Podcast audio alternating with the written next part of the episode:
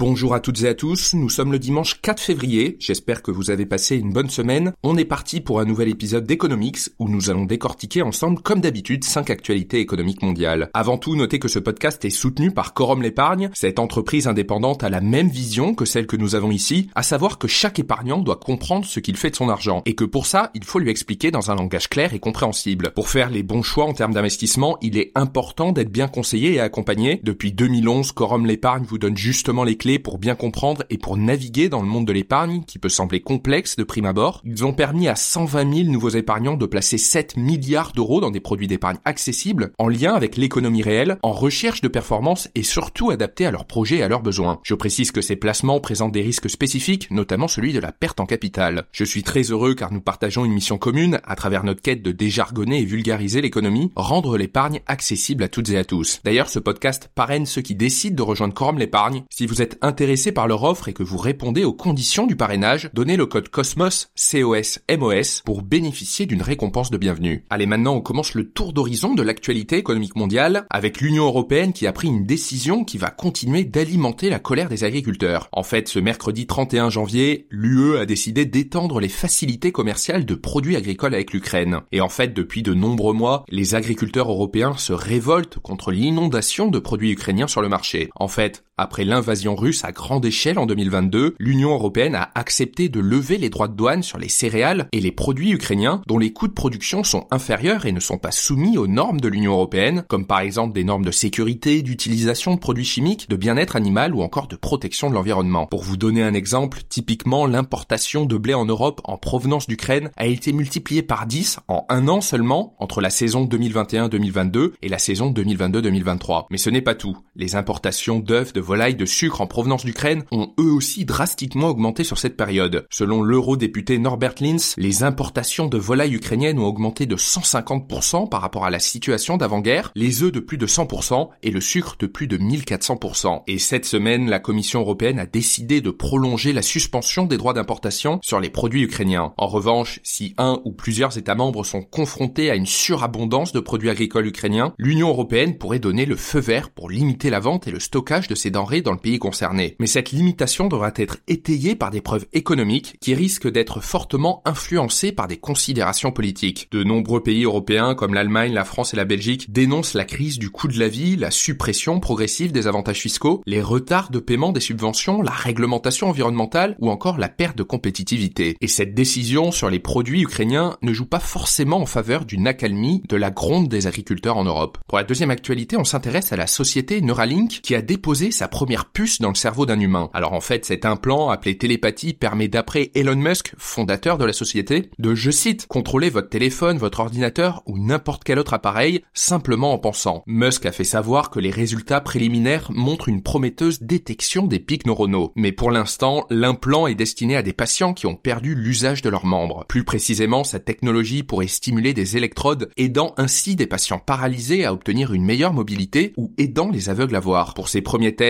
Neuralink cherchait des patients atteints de lésions de la moelle épinière ou paralysés des quatre membres. Mais Musk ne compte pas s'arrêter là. Il a déclaré qu'il se ferait un jour poser un implant et veut à terme créer une interface si puissante qu'elle permettra aux humains de traiter l'information plus rapidement, d'accélérer la cognition et, je cite, réaliser une sorte de symbiose avec l'intelligence artificielle. Reuters a rapporté en juin que la société était valorisée jusqu'à 5 milliards de dollars sur la base de transactions boursières privées. En revanche, certaines craintes sont soulevées par les experts du dossier, comme le risque élevé de lésions cérébrales ou d'infections, les effets à long terme sur le cerveau de cette puce n'ont pas été creusés, ou encore l'atteinte à la vie privée via des applications inappropriées de données collectées avec cette puce. Pour la troisième actualité, on revient en France avec la CGT de la RATP qui a déposé un préavis de grève de 7 mois ce lundi. Le syndicat annonce que le préavis court à partir du lundi 5 février, donc demain, et jusqu'au lundi 9 septembre, et concerne l'ensemble du personnel de la RATP de chaque catégorie et de chaque service. Le syndicat justifie cette décision par, je cite, des mesures salariales insuffisantes en 2024. La direction prévoit une augmentation de 0,9% qui ne répond pas aux attentes des agents de l'entreprise, notamment dans une période de forte inflation et à la veille d'un défi planétaire qui est celui d'organiser les Jeux Olympiques et Paralympiques de Paris 2024. Près de 11,3 millions de visiteurs sont attendus lors de cet événement. Île-de-France Mobilité a d'ores et déjà prévu d'augmenter les tarifs des trajets en métro du 20 juillet au 8 septembre 2024 et d'introduire un forfait spécial pour les visiteurs qui sera considérablement plus cher que les passes quotidiens ou hebdomadaires habituels. Le syndicat rappelle ses revendications, parmi lesquelles figure la création d'un mécanisme d'indexation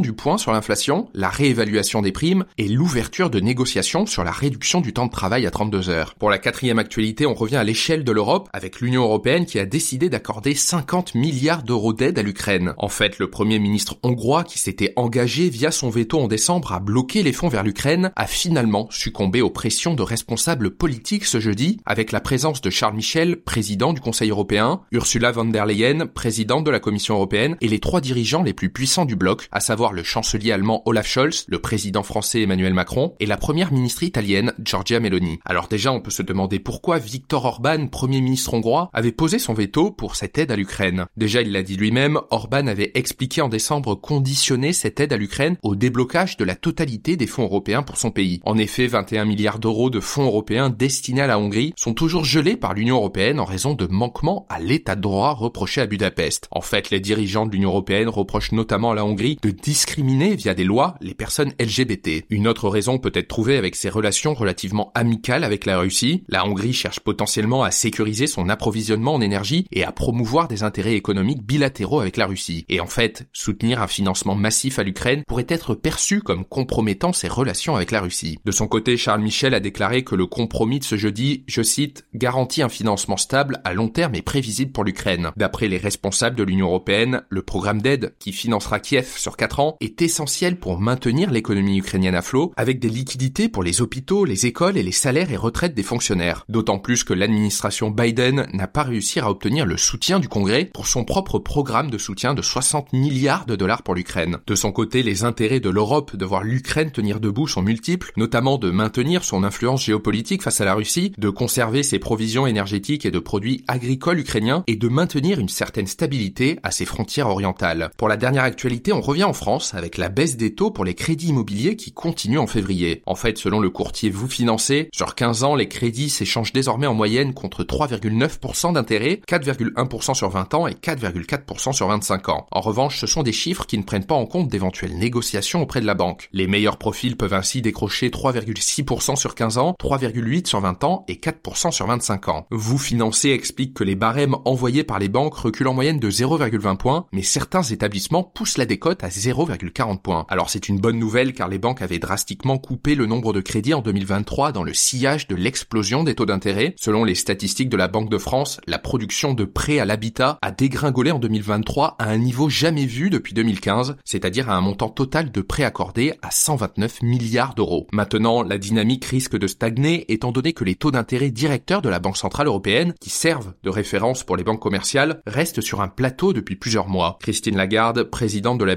BCE, a estimé qu'une première baisse de taux pourrait être probable cet été si le ralentissement de l'inflation se confirme. Merci d'avoir écouté ce podcast, vous êtes de plus en plus nombreux chaque semaine. Pensez à mettre une note au podcast sur la plateforme sur laquelle vous l'écoutez, ça m'aide énormément à faire connaître ce podcast à de nouvelles personnes. Merci et on se retrouve dimanche prochain pour un nouveau tour d'horizon.